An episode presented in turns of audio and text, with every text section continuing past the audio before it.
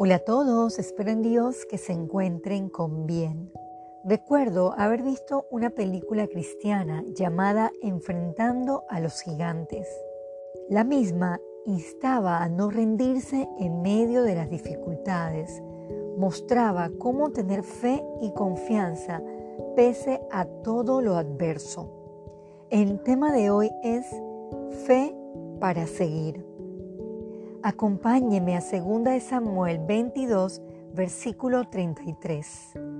Dios es el que me ciñe de fuerza y quien despeja mi camino. Esta semana muchas personas conocidas están enfrentando fuertes pruebas de salud y meditaba en cómo alentar a aquellos que cruzan por tan fuertes adversidades.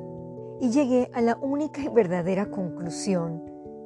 Toca alentarlos en su fe para que puedan seguir y luchar sin desmayar y orar por ellos sin menguar. Leamos el Salmo 27, versículo 1. Jehová es mi luz y mi salvación, ¿de quién temeré? Jehová es la fortaleza de mi vida, ¿de quién he de atemorizarme?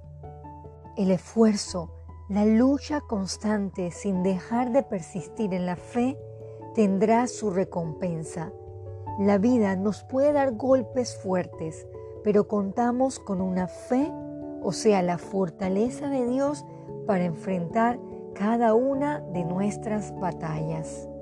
Busquemos Deuteronomio 31, versículo 8. Y Jehová va delante de ti, Él estará contigo, no te dejará, ni te desamparará, no temas ni te intimides. Dios ha vencido toda adversidad y nuestra vida le pertenece eternamente. Otra cita que da aliento es Isaías 41, versículo 10. No temas, porque yo estoy contigo, no desmayes, porque yo soy tu Dios que te esfuerzo, siempre te ayudaré, siempre te sustentaré con la diestra de mi justicia.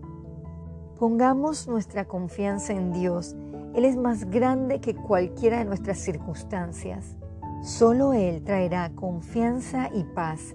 Tengamos fe para seguir.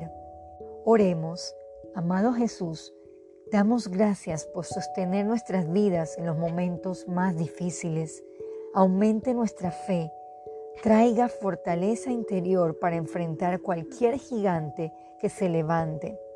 Entreguemos las cargas en sus manos y descansemos en su voluntad perfecta.